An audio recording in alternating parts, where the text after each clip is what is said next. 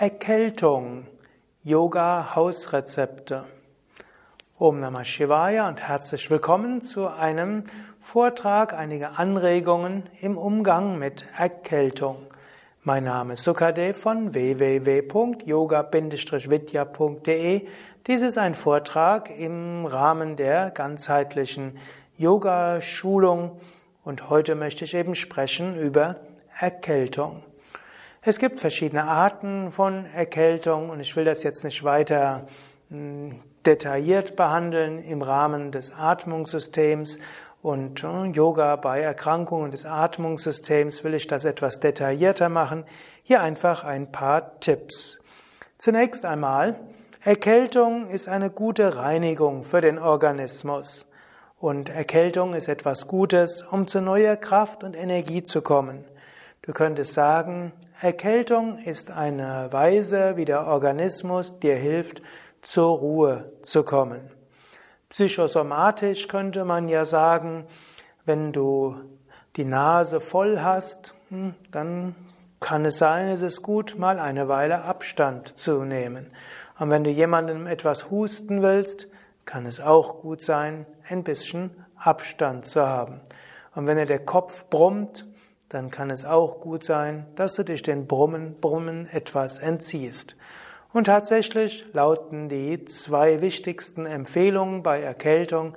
Das eine ist, gönne dir mindestens etwas mehr Ruhe und als zweites ist, trinke genügend Flüssigkeit, insbesondere Wasser oder Kräutertees oder Gemüsebrühe, dann fließt es durch dich hindurch und du regenerierst dich.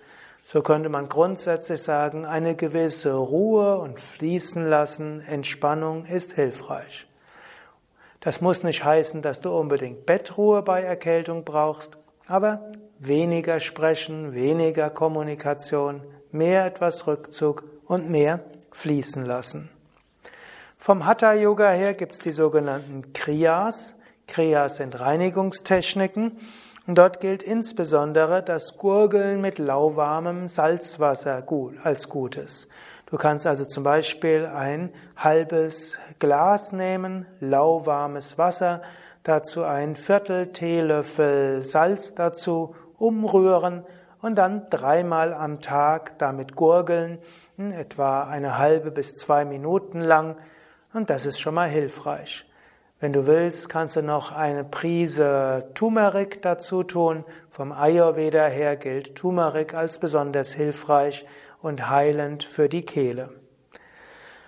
Als nächstes wird empfohlen, dreimal täglich Jala Niti zu üben, also Nasenspülung mit Salzwasser. Hier würde auch wieder gelten, auf ein halbes Glas lauwarmem Wasser ein Viertel Teelöffel Salz vermengen, das in ein Netti-Kännchen hineingeben und dann da kurz durchlaufen lassen von der einen Seite zur anderen und von der anderen Seite wieder. Wenn das nicht durchlaufen kann, ist auch nicht weiter schlimm.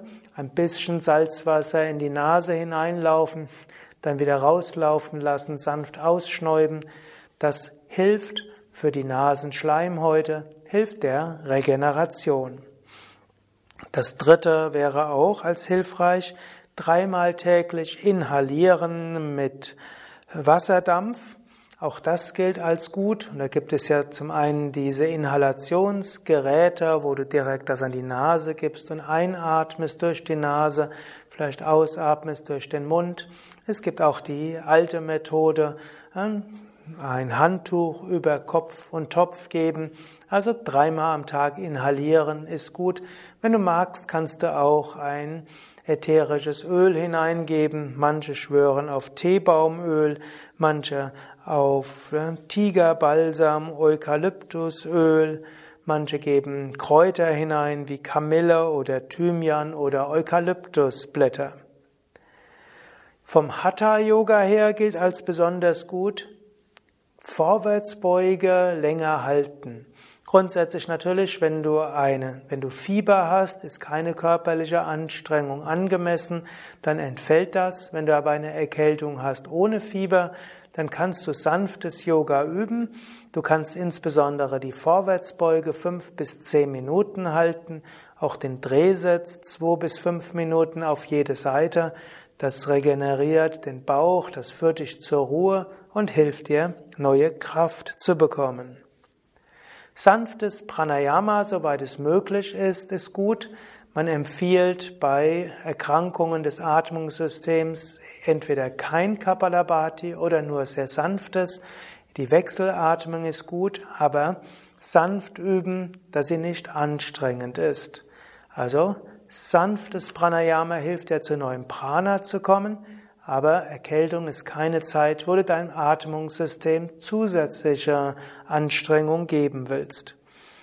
Liegendes Pranayama kann auch hilfreich sein. Angenommen, du bist müde oder du hast vielleicht sogar leichtes Fieber.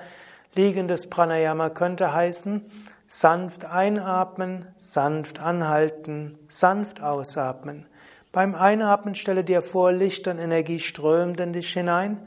Beim Anhalten fühle dich aufgeladen und beim Ausatmen stelle dir vor, du entspannst ganz.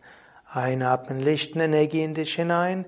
Kurz anhalten, fühle das Prana, ausatmen, du entspannst. Tiefenentspannung ist gut bei Erkältung.